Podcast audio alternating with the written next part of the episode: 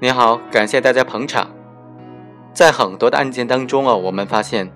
被告人虽然是将被害人杀害了，但是在捅了被害人之后，还有一定的施救行为，只不过是施救没有结果，而且确实是最终导致了被害人死亡。那么这种抢救的情节，在刑法当中是怎么评判的呢？我们今天这个案例呢？就要来探讨和分析一下这种情况该怎么处理了。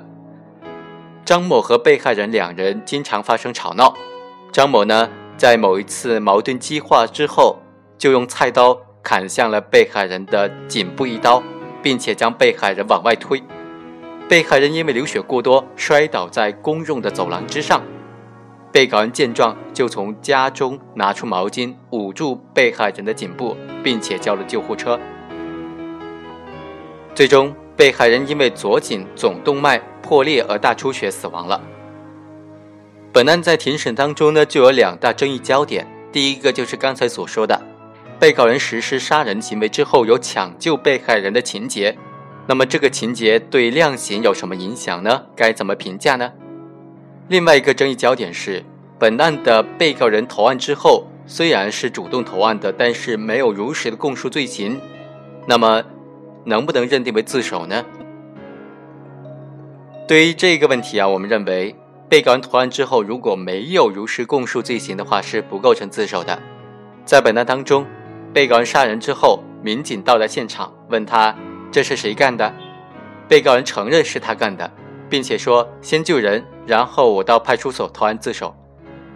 根据最高人民法院关于处理自首和立功具体应用法律若干问题的解释当中。这就属于自动投案了，但是被告人到案之后否认故意杀人，说是被害人到他的厨房拿菜刀要砍我，我才夺刀防卫将被害人杀死。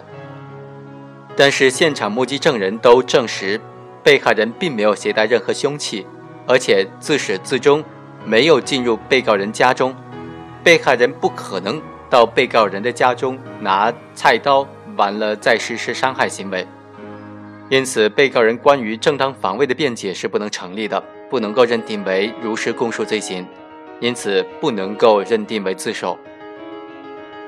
对于本案一开始就提出来的那个问题，被告人杀人之后的抢救行为呢，当然是属于酌定的可以从轻处罚的情节了，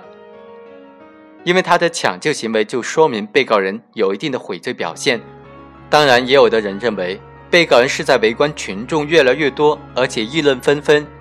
被害人也因为流血过多而摔倒，才不得不做出抢救的样子，不能够以此减轻杀人的罪责。我们认为呢，这种看法并不正确，因为婚姻家庭引发的杀人案件呢，它不同于抢劫、强奸等等严重危害社会治安的严打案件。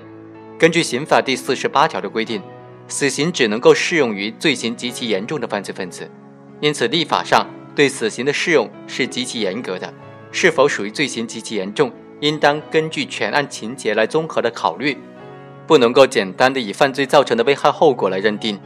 本案当中，被告人是持菜刀砍击被害人的左颈部，导致被害人死亡，后果严重，构成故意杀人罪。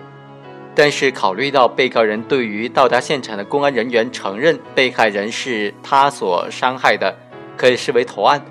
而且被告人杀人之后有抢救被害人的表现，具有酌定从轻处罚的情节，因此呢，法院作出了判处死缓的这个判决。